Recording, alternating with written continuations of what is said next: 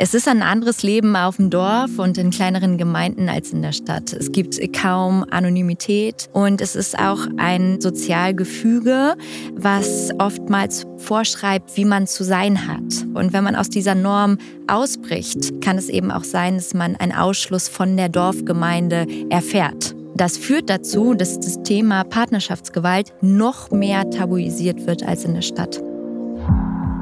Hi, herzlich willkommen bei 1 bis 2, dem Podcast über Sexismus, sexuelle Übergriffe und sexuelle Gewalt gegen Kinder und Jugendliche.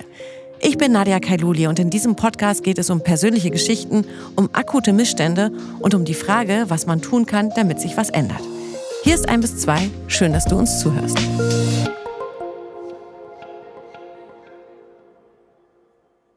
Auf dem Land ist die Welt noch in Ordnung. Da gibt es viel Natur, Ruhe und die Menschen auf dem Dorf halten zusammen und achten aufeinander. Das ist natürlich nicht die ganze Wahrheit. Auch die Bullabü-Idylle hat Schattenseiten. Denn auch auf dem Land wird hinter zugezogenen Gardinen geprügelt und misshandelt. Auch dort gibt es Gewalt gegen Frauen. Und auf dem Land ist es für Betroffene oft viel schwieriger, Hilfe zu finden. Die nächste Beratungsstelle ist mitunter weit entfernt und Frauen, die Partnerschaftsgewalt öffentlich machen, droht oft der Ausschuss aus der Dorfgemeinschaft. Die möchte oft lieber verschweigen, was die Dorfidylle bedrohen könnte. Wer darüber spricht, gilt schnell als Nestbeschmutzerin. Der Verein Landgrazien will das ändern und kümmert sich um häusliche Gewalt auf dem Land. Warum es hier besonders schwer sein kann, Frauen zu helfen und wie sie es trotzdem schafft, erzählt die Vereinsgründerin Miriam Peters. Ich freue mich sehr, dass sie heute bei uns ist. Herzlich willkommen, Miriam Peters bei 1 bis 2.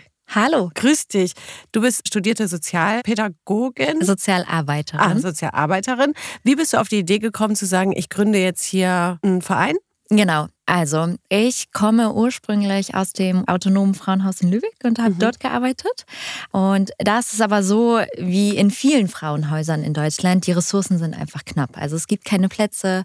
Die MitarbeiterInnen haben auch einfach keine Zeit mehr, sich um zusätzliche Sachen zu kümmern, weil auch da es einfach für weitere Mitarbeiterinnen kein Geld gibt und so weiter und so fort. Und wir waren halt deswegen immer gezwungen, Frauen abzuweisen und vor allen Dingen eben Frauen, die im Umkreis von Lübeck wohnen, hauptsächlich in den ländlichen Räumen. Mhm. So und ich selber komme auch aus dem Kreis Herzogtum Laumburg. Das ist ein großer Flächenkreis in Schleswig-Holstein und äh, es hat mich so gewurmt, dass äh, da einfach nichts ist für die Frauen, die in den Dörfern wohnen.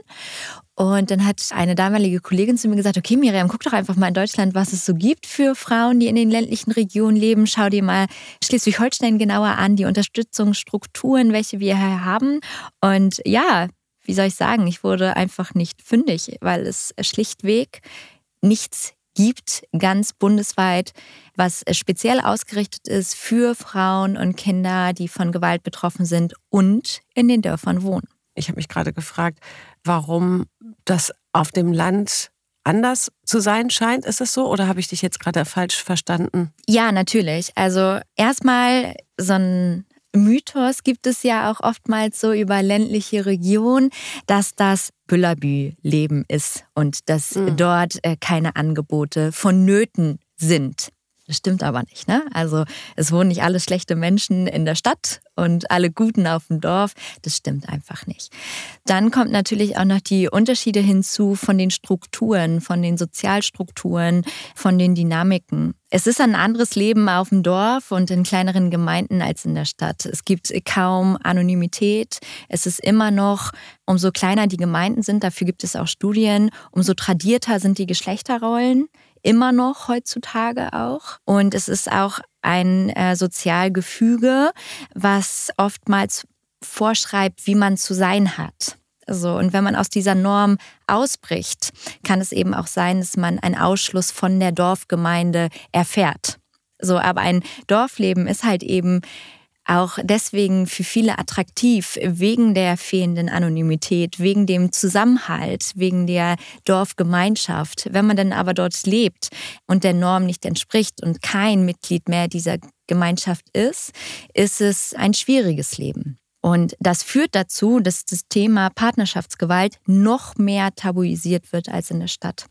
Und dadurch wird der Eindruck erweckt, dass es das auch tatsächlich gar nicht auf dem Dorf gibt. Und als ich angefangen habe, in der Öffentlichkeit darüber zu sprechen, über Partnerschaftsgewalt von Frauen, ähm, die in den ländlichen Regionen leben, kam immer als erstes die Antwort, warum auf dem Dorf, da gibt es sowas nicht.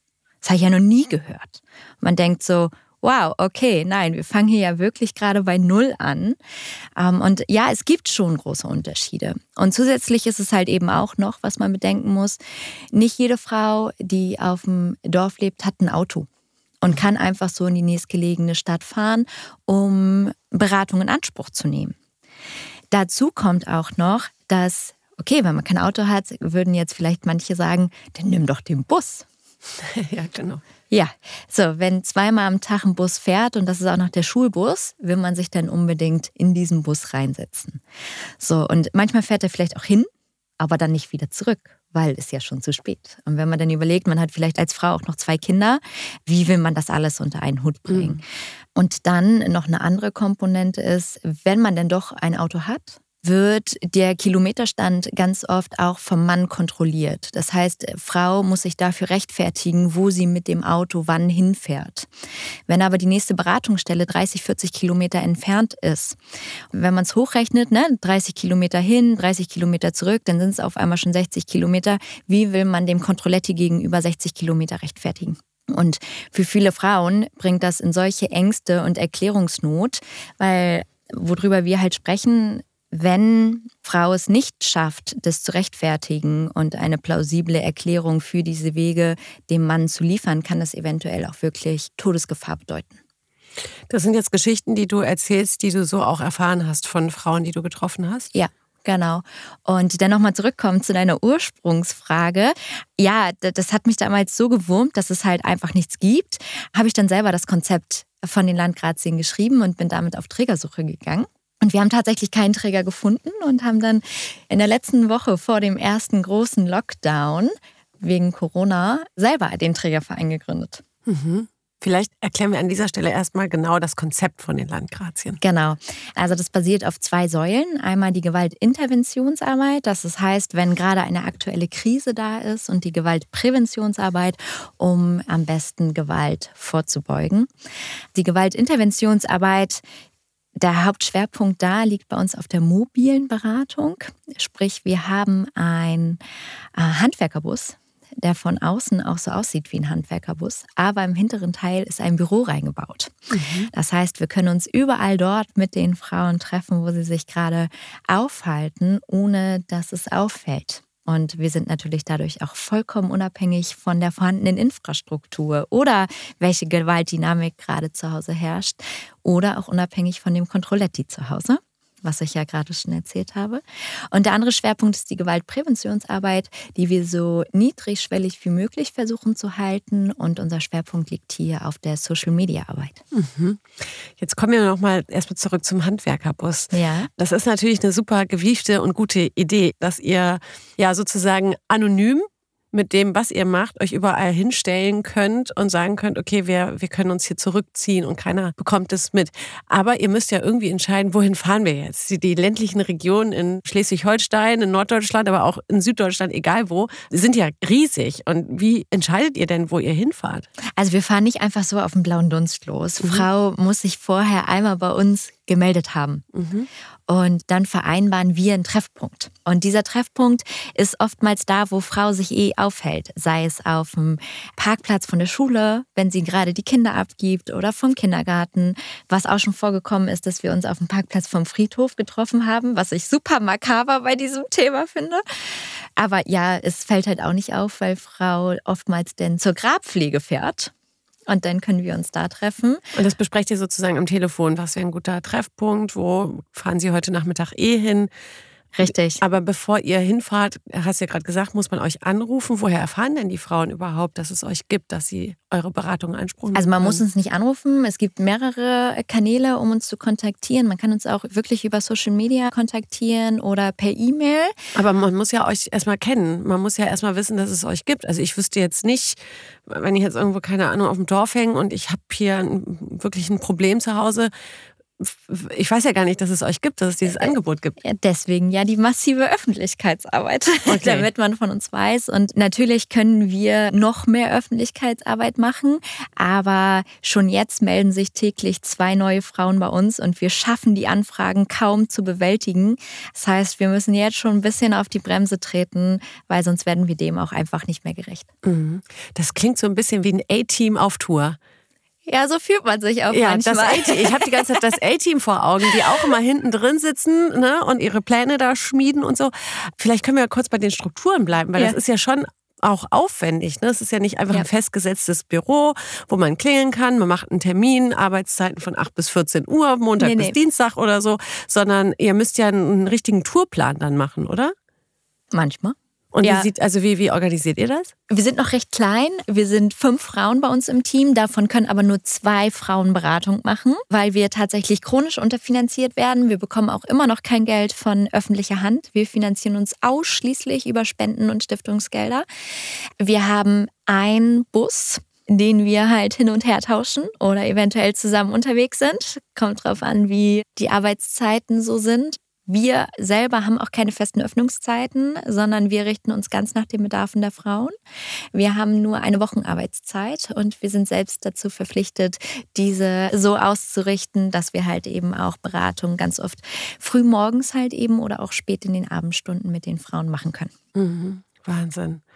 Vielleicht kannst du einmal erklären, wie das dann abläuft. Also jetzt mhm. hat euch eine Frau kontaktiert, die in einer ländlichen Region lebt und von Partnerschaftsgewalt erzählt. Was, was braucht diese Frau? Wie läuft das dann ab? Ja, das ist immer unterschiedlich. Wir hatten das, also Extremsituation. Wir hatten uns dann mit einer Frau verabredet und die stand dann tatsächlich an dem Treffpunkt schon mit Koffern da. Und sagte, ja, ich kann nicht wieder zurück. Und wir so, ja, okay, aber in unserem Camper, kann, also in unserem Handwerkerbus kannst du jetzt auch nicht pennen, ne? Also das funktioniert jetzt auch nicht. Haben wir erstmal einen Frauenhausplatz gesucht und sind dann auch fündig geworden und haben das dann so geregelt. Also das ist eine extreme mhm. Situation. Meistens wollen die Frauen aber tatsächlich einfach nur reden. Sie brauchen Informationen. Sie sind sehr verloren. Sie wissen oftmals gar nicht von sich selber aus, ob es wirklich eine Gewaltbeziehung ist und wollen von uns die Bestätigung dafür haben, weil sie selber schon so verunsichert sind, durch auch oftmals ausgelöst durch die psychische Gewalt einfach. Diese Manipulationsspiralen, mhm. dass man auch äh, den Frauen abspricht, dass sie recht haben mit dem, was sie sagen und irgendwann vertrauen sie sich selber gar nicht mehr. Dann spielt finanzielle Abhängigkeit immer wieder eine ganz große Rolle. Also was steht mir zu, wenn ich mich jetzt trenne?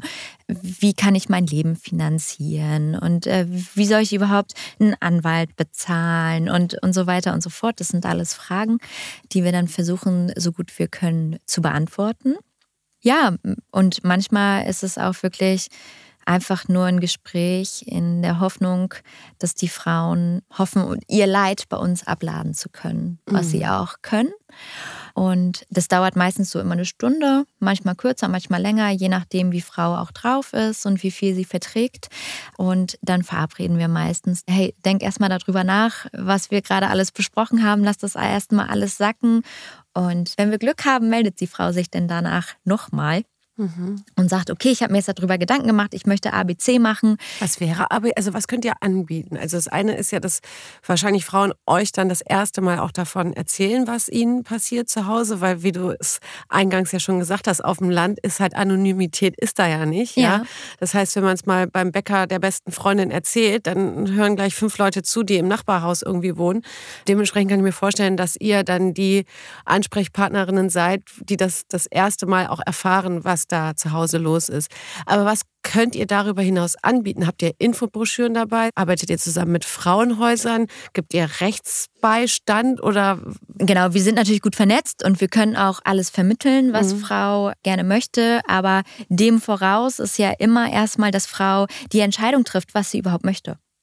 Also das wissen die meisten gar nicht, die zu uns kommen. Ich wüsste es jetzt auch nicht. So, und äh, das ist so die Frage, die zentrale Frage, möchte ich mich trennen oder nicht? Boah, ist das aber nicht krass? Da sitzt man in einem Bus, ne? Hinten mhm. drin. Okay, eigentlich ja ganz super cool. Ja. Und dann auf einmal kommt die Frage von jemandem, den man noch nie gesehen hat. Ich versuche mir das gerade vorzustellen. Die Frage, was wollen Sie? Wollen Sie sich trennen? Wollen Sie ihn anzeigen? Wollen Sie eine Therapie gemeinsam machen? Lieben Sie ihr? Also stellt man dann solche Fragen? Manchmal. Da, da geht man ja richtig in die Beziehung rein dann, ne? Mhm.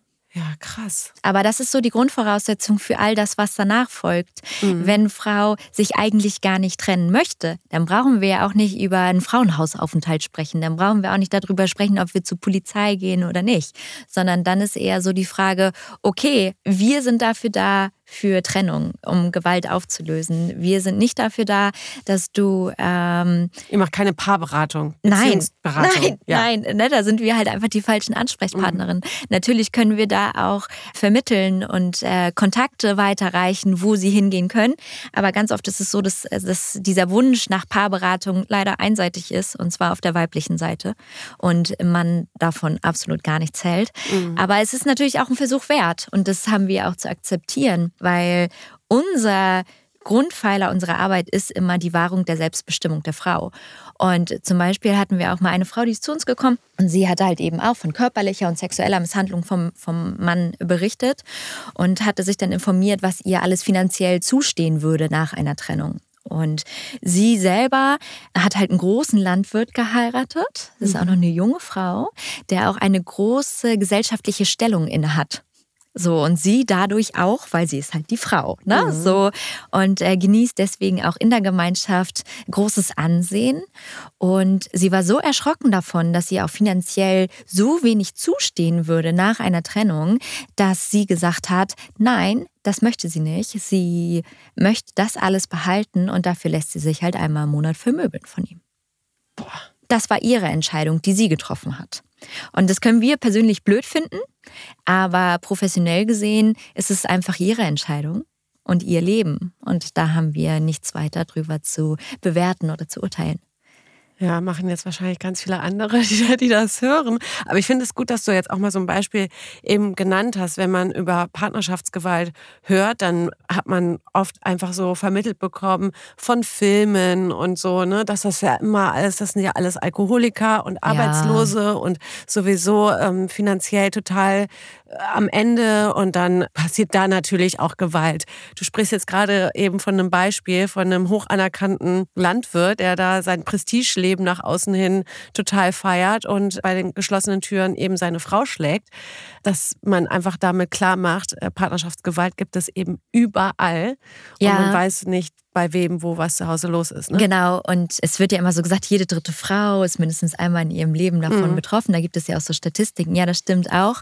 Aber im Umkehrschluss heißt es auch, dass nicht nur die Opfer überall sind, sondern auch die Täter, ne? Mhm. Sondern dass die Täter wirklich es auch in jedem Schichten, mit jedem Bildungsgrad ja. und so weiter gibt. Ja, jetzt gehen wir mal zurück in den Bus. Ja. Angenommen, wir hätten da jetzt eine Frau sitzen, das hattet ihr bestimmt schon öfter, die sagt, ich möchte mich trennen. Ich will eigentlich jetzt schon nicht mehr dahin. Ja. Hat es eben das Beispiel mit der Frau mit dem Koffer. Jetzt habt ihr ja nicht die ganze Nacht Zeit und könnt die Frau jetzt nun nicht äh, mitnehmen, sondern ihr beratet dann einfach nur und dann gibt ihr ihr irgendwas an die Hand. Nee, wenn es sein muss, nehmen wir sie auch mit. Wenn wir keinen Frauenhausplatz finden, dann haben wir tolle VereinsmitgliederInnen und ein gutes Netzwerk und organisieren halt erstmal eine Ferienwohnung, wo sie undercover erstmal unterkommt. Wir lassen den noch nicht wieder.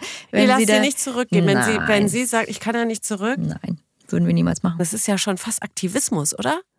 Ja. Ja. Cool. Deswegen sind wir auch bei der Politik nicht unbedingt so beliebt, ne? Also wir sprechen Wer halt will das schon? Nein, Quatsch. Nein, nein, aber wir sprechen halt auch schon Sachen an, die ziemlich unbequem sein können, ne? Ja, so ja, ja. und hinterfragen auch Strukturen, die vorherrschen und sagen auch, Leute, wie kann das denn sein, dass wir halt nachts irgendwo mit einer Frau sitzen und wir bekommen die in keinem Frauenhaus unter, weil es einfach keine Plätze gibt. Also ich meine, das, das in so einem reichen Land wie Deutschland kann das doch einfach gar nicht sein. Ja, ist aber so, ne? Gerade halt ja. eben, wie viele Frauen stehen vor Türen und die sagen, wir haben heute einfach, wir haben keinen Platz. Ja. Und dann gibt es ja auch die Frauen, die die Kinder noch dabei haben. Ne? Ja, die richtig. wollen ja ihre kleinen Kinder dann auch nicht alleine bei dem gewalttätigen Partner lassen. Ja. Und da sprichst du halt ein Problem an, das einfach genauso existiert. Jetzt denke ich mir gerade, okay, ihr seid ja mit dafür verantwortlich, dass es die Frau dann rausschafft. Zum Glück. Nein. Die Verantwortung trägt ganz allein die Frau. Wir mhm. sind nur unterstützend okay. zur Seite. Gut, diese Korrektur gestehe ich dir ein. Aber am Ende, dank euch, hat es dann die Frau mitunter daraus geschafft. Und der Mann sitzt dann da zu Hause und denkt sich, sag mal, wollt ihr mich komplett flachsen hier eigentlich? Ich will, dass meine Frau zurückkommt und ich möchte, dass ihr hier aus meinem Dorf rausgeht. Aber Avanti jetzt. Ja. Ist das schon passiert, Ja, dass da jemand am Bus geklopft hat und gesagt, jetzt ist hier Feierabend? Nee, am Bus nicht, Mhm. äh, weil wir auch regelmäßig die Beschriftung ändern. Ja, das wollte ich nämlich und fragen. Wir, wir haben auch schon mal äh, Nummernschild ändern müssen. Ja, krass. So. Doch, aber es sind eher so persönliche Angriffe. Dann gehe ich selber zum Einkaufen mit meinen Kindern und dann kommt da irgendein Heini um die Ecke und meint, hey, sie sind ja die, sie mischen ja hier die ganzen Frauen auf und was soll denn das? Und hier und da, wo ich auch so dachte, so, okay. Chill mal. Äh, fühlst du dich gerade vielleicht persönlich ein bisschen angegriffen? Kann Mhm. das sein? Äh, aber ja, das, das passiert. Okay, aber stehst du drüber? Ja. Und hast du Angst zwischendrin? Manchmal. Krass. Manchmal habe ich Angst, ja. Ja. So bei Flüchten tatsächlich. Manchmal ist es auch so, dass wir. Bei Flüchten heißt, wenn ihr der Frau hilft, zu flüchten tatsächlich. ja, genau. Mhm. Da, ja, da hatten wir uns mit einer Frau dann halt eben verabredet. Und sie hatte auch schon Koffer gepackt und wir hatten auch schon Frauenhausplatz organisiert und haben sie dann halt unterstützt, weil sie da nicht weggekommen ist und haben uns dann halt dort getroffen und dann schnellstmöglich ins Auto rein. Sie hatte auch ein Kind dabei und halt nur die notwendigsten Sachen, weil sie kann jetzt ja auch nicht irgendwie ein Hausrad mitnehmen, ne? sondern wirklich irgendwie ein, zwei Koffer schneller als ein Auto und los. Und dann sind wir über die Autobahn gefahren und auf einmal war der Täter im Auto neben uns, ist so dann über die Autobahn gefahren. Und sie sagt nur, ey, das ist mein Kerl. Und ich gucke so aus dem Fenster und dachte, ich war noch mit einer Kollegin am Auto und ich dachte so, alter Scheiße. Und wir sind dann erstmal bei der nächsten Abfahrt runtergefahren und dann zur Polizei halt eben, ne? Und haben dann erstmal gewartet. Aber da hatte ich echt Schiss, das war echt spooky. Mhm. Oh Mann. Ja, man weiß ja nicht, ne, wenn man zu Gewalt neigt oder schon Gewalt angewendet hat in so einer Situation, weiß man halt nie, ne, wie der Mann dann in dem Fall reagiert. Und für alle, die jetzt denken, oh, jetzt haten die da so über die Typen wieder ab, ne? Also wir verallgemeinern hier nichts, ne? Wir sprechen über ganz konkrete Fälle, ja, wo der Mann Gewalt gegenüber seiner Partnerin oder den Kindern angewendet hat.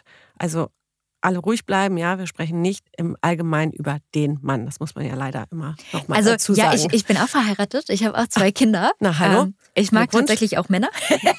Was mir ja auch, auch wir lieben euch am Ende wird. des Tages. Ähm, aber wie auch bei Frauen gibt es von allen etwas und wir haben uns einfach auf Frauen und Kinder Ja. spezialisiert. Und ich vergleiche das auch immer so ein bisschen, wir sind halt eben auch kein ein Euro-Laden, wo es alles gibt. Ne? Ja. Es gibt auch Männerberatungsstellen und es gibt auch Opfer von Männern und es gibt auch super tolle Täterberatungen und so weiter und so Mhm. fort. Wir selber haben uns einfach nur darauf spezialisiert. Ja, und es ist ja ein Riesenbedarf da. Du hast es ja am Anfang schon gesagt, ne? Also ihr kommt eigentlich fast schon gar nicht mehr hinterher, alle Anfragen anzunehmen und zu bearbeiten, wenn wir das jetzt mal im Ja. sachlichen äh, Kontext besprechen wollen. Das spricht sich dann wahrscheinlich auch rum, ne? Also äh, die mediale Aufmerksamkeit natürlich, ja. Es wurde es auch schon von einem Kamerateam begleitet. Dann bekommst du einen Preis und dann natürlich auch, dass die Frauen das auch teilen. Die Frauenhäuser wissen Bescheid, betroffene Frauen wissen Bescheid. Und dann, ja, in dem ländlichen Raum ist da dann die Mund-zu-Mund-Propaganda das Werbemittel schlechthin, ja. Genau. Dementsprechend weiß man ja dann auch von euch und traut sich dann auch eher, euch zu kontaktieren. Aber was ist denn die Lösung, wenn du jetzt sagst, krass, da ist so ein großer, also alleine wir als nicht geförderter Verein des Staates, ja, bekommen mit, wie viel Bedarf da ist, dass Frauen aus diesen Gewaltszuständen rauskommen wollen und auch ja müssen. Was sollen wir denn machen, wenn wir da nicht hinterherkommen? Ja, jetzt will wahrscheinlich jeder irgendwie erwartet wieder, dass ich die tolle Lösung habe. Aber Ja. also für unsere Generation ist die, der Drops gelutscht. Jetzt hier selber können wir immer nur wieder Frauen empowern und sagen, hey, verlass die Kerle so schnell wie möglich, fallt nicht drauf rein. Aber um das nachhaltig zu verändern, müssen wir in die Kindergärten. Schon dort müssen wir rein und über Geschlechterrollen sprechen, über Gewalt sprechen, dass es nicht cool ist, als Junge immer so ein Raufbold zu sein. Und was sich liebt, das neckt sich, ist auch einfach ein Scheißspruch, der nicht stimmt. Jetzt habe ich hier Scheiß gesagt, aber. Äh, Bitte, also ich sag's ein- auch nochmal, ein Scheißspruch. ja, So. ja, genau. Also, ne, dass wir das halt eben da aufräumen. So. Ja. Aber was wir dafür brauchen, ist halt Personal. Ja, aber es ist auch, es ist auch so krass, ne? Ich meine, wir haben, weiß ich nicht, wenn ich dran denke, wenn ich als Kind irgendwie zu Hause mit meinen Eltern Fernsehen geguckt habe, ne? Also in jedem dritten ZDF-Film oder so lief dann die Ohrfeige. Ja, Ja. so. Also Ja. das war so ein ganz normales Erzählmittel irgendwie, dass der Mann die Frau schlägt, zum Beispiel. Ja, ne? ja. Und da ging es dann nicht unbedingt darum zu sagen, das ist ein No-Go, sondern einfach nur so, okay, wow, da ist Streit in der Familie und dies, das. Ne? ja, ja. So, das ist jetzt aber auch schon, ich verrate mein Alter nicht, ist jetzt ein paar Jahre her. So, aber wenn wir gucken, dass ja Partnerschaftsgewalt immer noch so ein krasses Thema ist, obwohl wir meinen, wir sind gleichberechtigt, ne, man kommuniziert viel mehr miteinander, dies, das, tralala. Es ist einfach noch ein Scheißproblem tatsächlich in unserer Gesellschaft, dass Typen dazu neigen, ja, Gewalt anzuwenden, um ihre Macht gegenüber der Partnerin zu Ja, zeigen. und äh, es ist gerade auch wieder rückläufig. Ne? Immer mehr Männer sehen Gewalt gegenüber Frauen als akzeptiertes Mittel an, wünschen sich auch immer mehr die tradierten Rollenverständnisse zurück. Also das ist gerade nicht, wir sind gleichberechtigt, sondern gefühlt befinden wir uns wieder in den 50er Jahren. Und auch, das merken wir auch einfach in unserer Arbeit, Mhm. es wird immer schlimmer und wieder immer mehr. Hast du oder habt ihr für euch eine Antwort gefunden, woran das liegen könnte?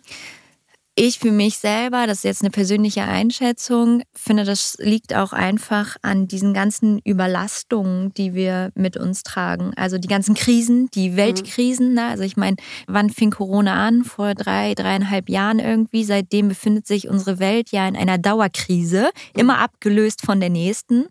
Dann gibt es einen enormen Rechtsruck. Und Rechtsruck heißt Frau an Herd, der auch einfach mitten durch die Gesellschaft geht. Und das alles in Kombination und auch die Überlastung der Frauen. Also es wünschen sich ja auch mittlerweile viele Frauen wieder zurück an den Herd, weil sie einfach so extrem überlastet sind. Ne? Überlastet sind, die arbeiten vielleicht 30 Stunden, haben noch zwei Kinder, der Mann hilft gar nicht zu Hause, die kümmern sich dann um den ganzen Haushalt und alles, was da dran hängt. Dann pflegen sie vielleicht auch noch ihre Eltern oder Schwiegereltern. Die sind so massiv überlastet, dass sie sagen, ganz ehrlich, dann ist mir doch diese scheiß finanzielle Unabhängigkeit egal. Dann mache ich eben das hier zu Hause, aber ich bin wieder ich. Scheiße ist das. Total scheiße. Ja, ich denke gerade auch wieder an meinen äh, Gast von ein bis zwei, der mir immer wieder hochkommt, ist Helma Sick. Es passt auf so viel. Helma Sick ist eine ältere Frau, die Selbstmissbrauch erlebt hat und dann irgendwann einen Verein gegründet hat, Frauen in die finanzielle Unabhängigkeit Ja. zu trainieren, so Ja, zu ja. sensibilisieren. Und weil das dann eben so ein krasses Mittel ist, du hast es ja eben auch schon gesagt, ne? die eine Frau, die sagt, Moment mal, wenn ich den jetzt verlasse, dann habe ich gar nichts. Ja. ja, dann gehört mir hier nämlich nichts. Und dann soll er mir halt ab und zu eine mitgeben, mein Gott, aber so- sonst stehe ich ohne nichts da. Und Helma Sick hatte auch immer gesagt, Frauen, bitte seid finanziell unabhängig, weil eben Geld auch so ein Mittel ist, das einen in gewaltvollen Beziehungen hält am Ende. Ja, es ist ein Machtmittel. Ne? Macht, ja. Es ist, es ist ein gutes Mittel, um die Macht aufrechtzuerhalten. Ja, also das heißt natürlich nicht, dass Frauen, die Geld haben, nicht auch von Gewalt betroffen sind. Aber sie könnten sich schneller lösen, weil sie einfach die finanziellen Mittel dafür haben. Eben und nicht komplett eben auf der Straße in dem Sinne landen. Genau, weil also das muss man sich auch mal bewusst werden. Viele Frauen, die vor der Entscheidung stehen, ob sie den gewalttätigen Partner verlassen oder nicht, treffen eine Entscheidung zwischen Gewalt und Armut. Und beides ist wirklich schlimm. Und beides hat akute Folgen, beides hat auch Spätfolgen. Alles hat Folgen für die Kinder. Auch Armut, in Armut aufzuwachsen hat auch Spätfolgen, die Kinder dann auch im Erwachsenenalter oftmals mit sich tragen und lernen müssen, damit irgendwie umzugehen. Oder halt es eben auch nicht lernen. Und genauso hat Gewalt auch Folgen. Hm. Und äh, ja, diese Entscheidung ist zwischen Pest und Cholera, ne? Jetzt stehen wir sozusagen kurz vor der Weihnachtszeit, ja, die besinnliche Zeit. Mhm. Du hattest aber gesagt, dass genau diese Zeit mit die schlimmste ist. Warum? Es ist sehr viel zu Hause aufeinander hocken. Ich meine, es gibt ja auch so Heiligabend, erster Weihnachtstag, zweiter Weihnachtstag, wo es vielleicht auch mal ganz alle Geschäfte zu haben und alle Beratungsstellen. Dann ist es auch so, dass dort auch noch mehr Alkohol fließt. Das ist auch mit einem gewissen gesellschaftlichen Druck verbunden. Also das ist zu Hause muss es ja schön sein. Hm. Ne? Zu Hause muss es Geschenke geben und vielleicht hat man gar nicht die finanziellen Ressourcen, so viel einzukaufen. oder dem Weihnachtsmann zu geben, dass der was Tolles bringt. Und ja, das ist halt keine besinnliche Zeit für viele, viele Menschen. Hm. Jetzt gibt es Landgrazien ja nur in einer Region von ja. Deutschland. Vielleicht hören jetzt viele zu und sagen, oh, das will ich auch in meinem Ort aufbauen. ja, meldet euch gerne. Das, das bauen wir zusammen auf, das kriegen wir hin. Meldet euch. Wir unterstützen euch dabei sehr gerne. Und all die, die, die ein bisschen finanzielle Mittel haben, ja, ähm, können ja ein bisschen Kohle locker machen und die Landgrazien unterstützen. Miriam, ich danke dir sehr, dass du uns heute einen Einblick gegeben hast in die Landgrazien. Wahnsinnsprojekt. Ich finde es richtig gut. Ich habe da sogar, ich, habe selten Bock, bei irgendwas mitzumischen, ne? Aber das finde ich echt eine, eine gute Sache. Vielen Dank, Miriam Peters. Ja, danke für die Einladung. Oh Mann, die war ja on fire, die Miriam, ne? Das muss man mal sagen. Hat da Spaß gemacht, mit der zu reden. Und ich finde dieses Projekt wirklich so mega, mega, mega, mega, mega gut. Deswegen hier nochmal ein Shoutout an all die Leute, die sagen, das möchte ich gerne finanziell unterstützen. Das Ganze heißt die Landgrazien. Also do it. Und nochmal der Hinweis, Helmer Segne, hört euch bitte diese Folge an. An dieser Stelle möchte ich mich auch ganz herzlich mal bei euch bedanken, dass ihr uns so treu zuhört und dass ihr auch bei schwierigen Themen dranbleibt. Wenn ihr wollt, dann folgt uns doch gerne, abonniert unseren Kanal und wenn ihr uns persönlich einmal schreiben wollt, dann könnt ihr das natürlich sehr gerne tun. Eine E-Mail könnt ihr einfach schreiben an presse.ubskm.bund.de.